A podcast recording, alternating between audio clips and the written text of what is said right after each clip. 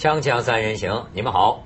今天的嘉宾不用介绍，哎，杨老师，哎，杨老师，这是我们平常请啊都难请的人。别这么说，这随叫随到。这回我觉得出情况了。对，为什么出情况了呢？他是破天荒头一回主动跟我说，说文涛啊，我有点东西想说说，有感而发。对，这感呢，源于最近呢，杨老师回了趟母校。对，回到这厦门大学。我有一帮学生是八一级的历史系，有两个专业，一个考古专业，一个历史专业。二十毕业二十年，第一次在厦门母校来聚会，他们请我去，很多人扬言杨景林不来，我们也不来，所以不得不去。那我觉得很乐意。二十年。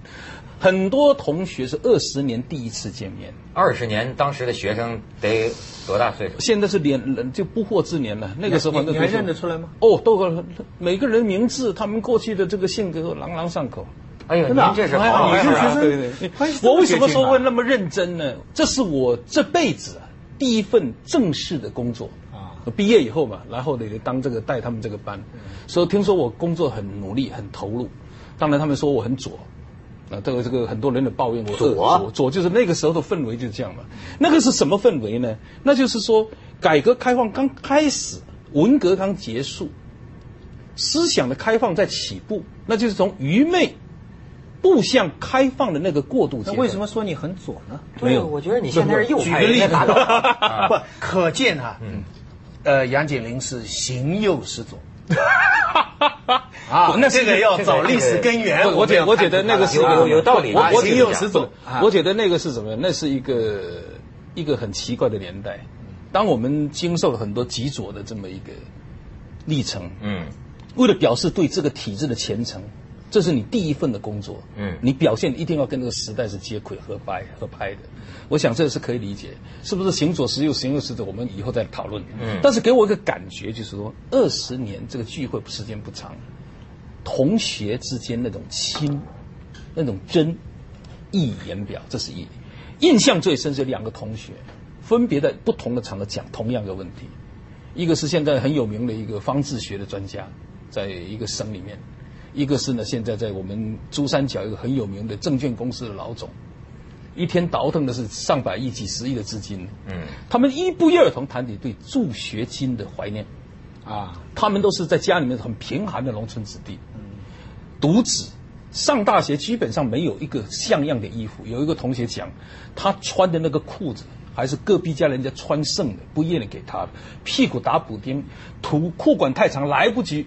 卷起来，然后就这么报道，给他一份甲等的助学金，学习成绩相当棒，现在是博士。你说的，你说的是本科大学生？本科大学，本科大学那个时候还有助学金制度，这十九块半，就让他们有一个安全的保证，读完这四年的书。我还有个学生，这十九块半，我后来知道还要养家糊口，还要包出一点钱拿回去给他弟妹上学。那么还有这个，他们感恩。感恩的是那个时候的教育制度给他们有助学。我后来心里想长叹一声：他们如果是今天，他们就没有资格入学了，因为他们没有出不起那个学费。那就他们就跟我们今天所谓很多什么贫困生享受待遇一样。那就是说，如果二十年前那个助学金制度是取消的话，也许我们这个国家就失去了几个很优秀的证券人才。优秀的历史学家，现在也还有助学金，只是数量非常现在的助学金，我估计也不是很多了。说是那个学生见到你还在哭啊？没有，就是大家都很感激了。嗯，当然不是感激我，大家谈到这个往事的时候都会有哽咽。我想是人到中年，有时候控制感情不太够。但是呢，我有个感气，更也不是更年期，还更年期，更年期，更年期。你你你当时在他们的这个助学金当中，你起一定的作用是吧？那当然要实事求是评估嘛。这评估的时候，你讲班主任或者什么辅导员都有提意见的这个资格。哎，你怎么看呢？就你怎么看哪个学生？不是这个学生的档案里面都有，不是看他穿什么，那如果不穿衣服，不就给的更多吗？不是，要看他家里面的贫穷情况和同学之间互相之间的讲自己的经济收入情况。那个时候人不奸诈，嗯，朴实，对。我就想到这儿，朴实也不敢撒谎。那那个是这帮人呢，就是八，他就是六二六三年这个时候的年代，他们出生在困难时代，成长和活下来就不容易了。哎，成长和熏陶是在文革十年他们的经过，他们但不像我们这样那么直接的冲撞，但是呢，他基本上是在那个氛围上知道苦。然后改革开放告别文革，他又怎么？又是第一届是这种高中生考上的，跟七九七八七七是不一样。我们那些还有一些上山下乡啊，在职的。七九七八有各种各样各种各样不同的混混合的竞争特别。他们是特别就是就相对比较单纯。嗯。他们跟这老的老三届什么都很有有链接，所以他们经常当时那个时候的氛围，他可以跟这老一辈的老几届的同学一块探讨人生。探讨历史发展的动力，实现人的自我价值，学术这种沟通是畅通无阻的，跟今天是不一样。八十年代，八十年代，而且这些人呢，我觉得给我一个观察，他是这样，他们是就刚才讲愚昧跟开放交叉口，他们有受过极左极左那个思潮的熏陶，但是又渴望接受新生事物，所以这个时候你就觉得呢，我后来看一下，我觉得这个我很欣慰。第一点。基本上的分配的去向是三个区块，第一个区块是党政军部门，大部分是正处级、副处级，一个市的副市长、副县长或者县委的政法委书记等等等等。啊，或者等等。省政。现在做官的很多。也有。第二呢，就是在教育部门，博导、教授、副教授，那么这某个行业的专家。九二零零几年十大考古发现有两个是我的学生，中国十大考古发现。那我就觉得怡然自得，虽然当时对他们比较苛刻点，那女同学当然会比较感恩。为什么呢？避免很多羊入虎口的这个遭遇。我的意思是说呢，青春期萌发那种情感呢，这是可以允许。哦，你当时做我那时候不感情教育做的很多，我我我我要利用这个机会向所有被我扼杀过这个青春感情的那些同学表示道歉。我其实已经不止道歉过一次了。嗯，我想到的是另外的一些事情。这他把他不是收归己有，他就是把人家的路都断掉。没有，因为怎么样呢？不准谈恋爱，不是那个时候的氛围是不让谈恋爱。你严格要求？呃，不是我，基本上学校也是这个要求，校服也是。反正你也极左了，执行者了。我我我想是现在结婚都行了，你说现在还有产假，对对吧？现在不是结婚，现在人家窗帘拉开，在宿舍里边这个还有一个公开的社会之案，对这个也可以有所谓。所以他们对我当然是爱恨交加了。但是我觉得就是多半孩子，农村孩子吃饭都都要助学金。我当时想谈什么恋爱？而且这个杨棒打鸳鸯，对对，杨锦麟棒打鸳鸯也是人家介绍的。温饱才能思淫欲，杨老师的意思，你们先温饱了再想那事儿。所以我觉得呢，还有几句话让我感到印象很深。有一个同学，他是是一个学校的副教授，自学又是考了个职业律师，考完以后他很苦恼，为什么？经常这个要为一些弱势族群辩护，经常打不赢那个，因为你也知道，很多特定的氛围，有种无力感。所以他讲了一句话，我非常的感动。我还在努力的活着。首先是活着，但是要努力。就这么一代人，他们呢是承上启下，上有老下有小。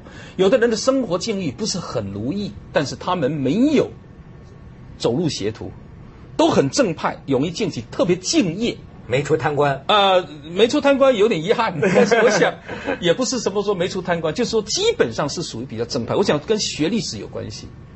那么这一点，我的历史感强，很谦虚，勇于进取。有些人是某一个省的一个社会保障机制的始作俑者，医保制的始作俑者，大把大把的钱拿到他桌上，他都不收的。我觉得这就跟那个那个学校的教育的氛围是有关系的。这咱刚才还说这事儿，他这个看来啊，有时候好的教育能培养出一种人格，一种人格力量可以一辈子。我们有经常开玩笑，厦门大学物理系的学生有时候不懂得电视短电视电电电那个短路，不懂安保险丝。所以我们有个教务长有自嘲的说，我们学校的学生啊是后劲比较大，他知道天体理论黑洞，但是可能他这个保险丝的安装上是有点问题。我我我很好奇啊，我也有这样的经历，就碰到多年前的学生，现在非常有出息了，跑来跟你说话，嗯你这种时候的感受是怎么样？哦，很欣慰，我得很欣慰。会不会觉得？会不会有时候觉得惭愧？没什么惭愧，那是一个时代误人子弟嘛？为什么说惭愧？还有我要讲，我有一些学生，他们在本专业学的不怎么样，但现在是中国有名的作家，学习不好的都当专业的作家，而且呢，有些你是经商，呃，经我等下再告诉他，也可能不喜欢我说出他的名字。经商经商的很精彩，读美国史的硕士研究生，什么都不要到海南岛去打四百块一个月的工作。那现在呢，沈老师啊是专门做假的，做什么假？假牙，西南地区的假牙，啊，全是基本上是他的。哎呦，有六百个工人，而且非常的谦虚。这个盘子，他们夫妇俩漏夜赶制的这个 CD 片、VCD、系列歌曲，就八十年代他们唱的校园歌曲，还有那什么什么几个歌，全部录了一一个集子。每个同学发了一集，他真是累忙。有时候我到成都，他都没时间来见我。但是他为了这次聚会，他做了这么个碟，每个人一个。这种虔诚，这种真的，你会让你感动，没没有什么不好意思的，就是感动。哎，很有意思，我所以我觉得对对，这更大的意思。广告之后，咱们接着再感动。锵锵三人行，广告之后见。嗯。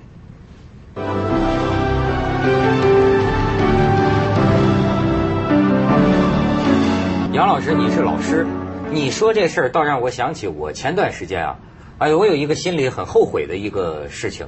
就是我的大学老师叫苏成雪的，就这位老师当时教我们新闻学概论，他呢到深圳来了，然后就给我打电话，这这事儿还得怨凤凰。这当时我在录像，但是我为什么当时觉得我非得去见见这个老师？就是因为我脑子里有个印象，就是这个老师平生第一次跟我讲，说现在有个新的行当叫主持人。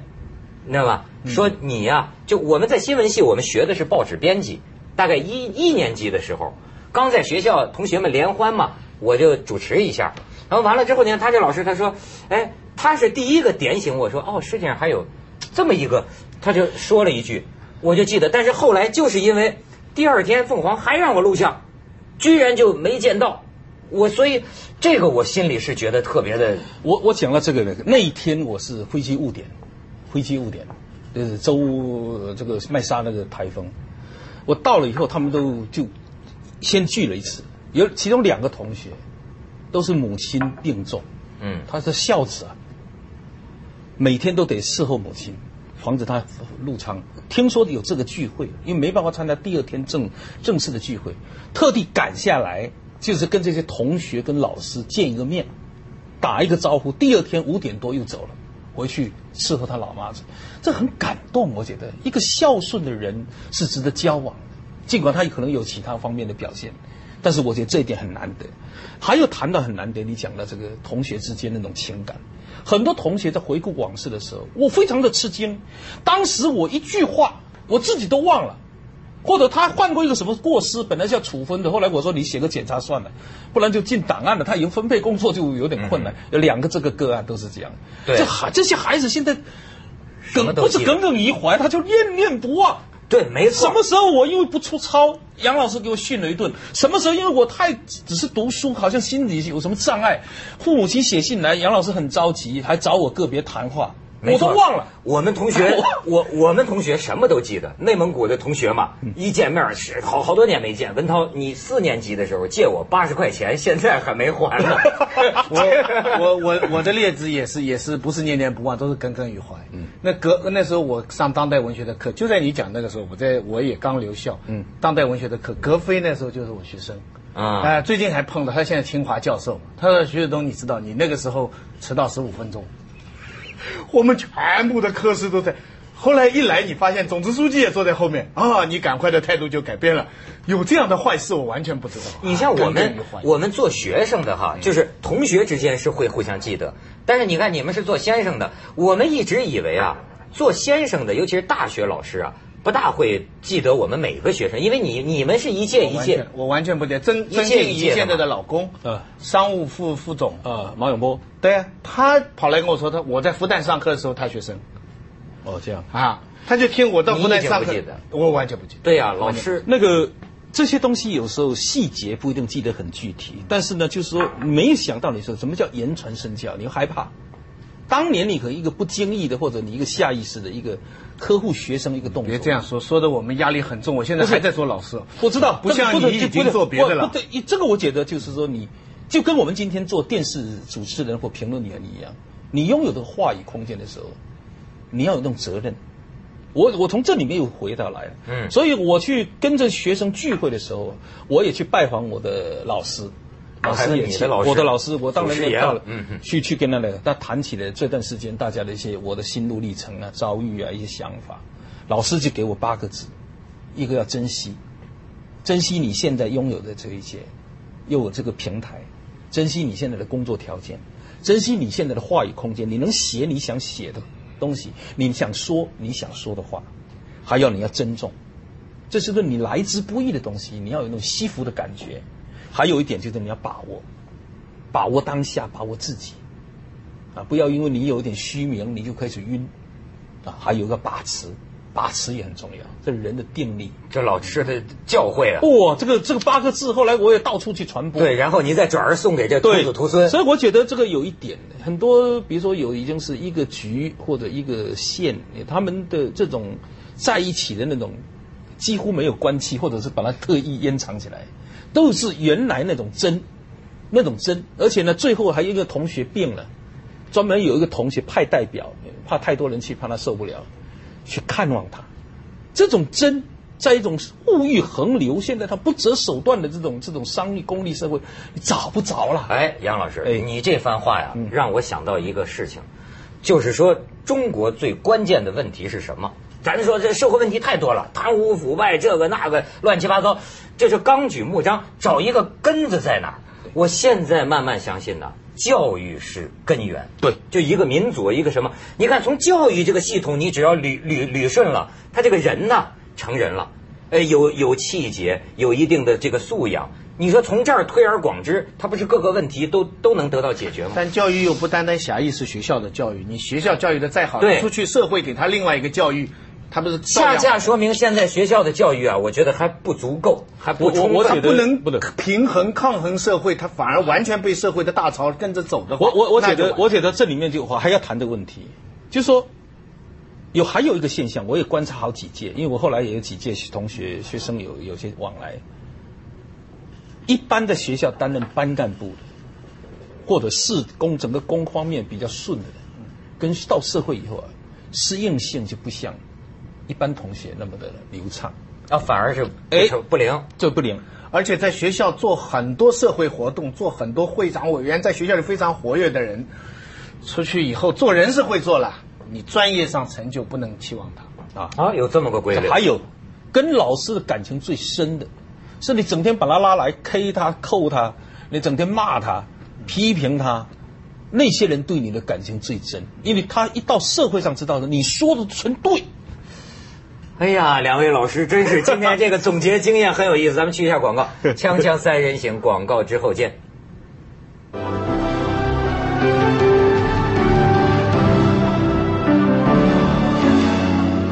啊，杨杨老师还有点有意思的事儿。嗯，刚才还笑什么呢？给我们讲讲。刚才笑什么？哦，我的那个哈，就讲到这个年龄的这个断代和差距。对，就说我我在路上，下大的路上，嗯，随便抓俩学生问的，你哪一级哪一系的？他说会计系的。那你哪一级？他零四级的。我说这个后面的这些跟着我在一起的，这是八一级的。嗯嗯，他们惊呼都说八一级，我们八一年才出生，搞得我们那些学生啊压力很大啊，才知道什么叫做人到中年。因为到了这个时候，他们很愿意去回顾，去温故知新，很愿意来聚会。一讲到聚会，一讲到过去的往事啊，怎么样偷杀这个猫啊，用铁桶煮狗来吃啊，他肚子饿嘛，是不是？对对对，是吧？然后呢，这个也就是就有一些违规盗取的这个事情，怎么敢有人吹？所有的人只有我敢叫杨老师叫老杨，嗯嗯哇，老杨怎么样？我就在他的背后把他吓死了。一个很杰出的一个处长、处级干部，现在讲到这个很还很腼腆，这种东西你会觉得这种回顾啊很有趣，这是一种激荡。当然，这好像你的学生都很成功，什么道理？都这么乖。我我回上海也参加了一个救生，我因为曾经有段时间我读工科啊，那批救生也是隔了几十年碰面，一片唉声叹气，因为他们大部分都在钢铁厂，都是厂长啊、处长，都做了很大的官。可是你知道现在的钢铁厂是什么一个处境？但但但我都是关停并转，国营企业要卖掉。我觉得哈，这这班的学生刚好你培养这么多亿万富翁啊，赶上改革开放最顺畅的那个那个那个快车道。嗯嗯嗯，他们经历了、感受了改革开放这个大潮，他们在这个大潮里面呢受到了锻炼。不能说所有人都很如意，有些女同学告诉我我很平淡，我的平淡是贡献。我一个学生养了两个儿子，当然是在海外。我说两两个儿子也是贡献。比如说这两个儿子搞不好有一个以后二十五年成长就是香港特区行政长官，即便是生一个黑社会大哥也是个贡献。为什么呢？如果香港没有黑社会，也就不成为一国两制了。我觉得这么想，这有个心态问题。当年二十年前你要给他激励，你要上进，你要进取。现在要讲心态，心态如果不调整。也许你就跟不上新的这个历史。接着下来为您播出《凤凰紫夜快车》。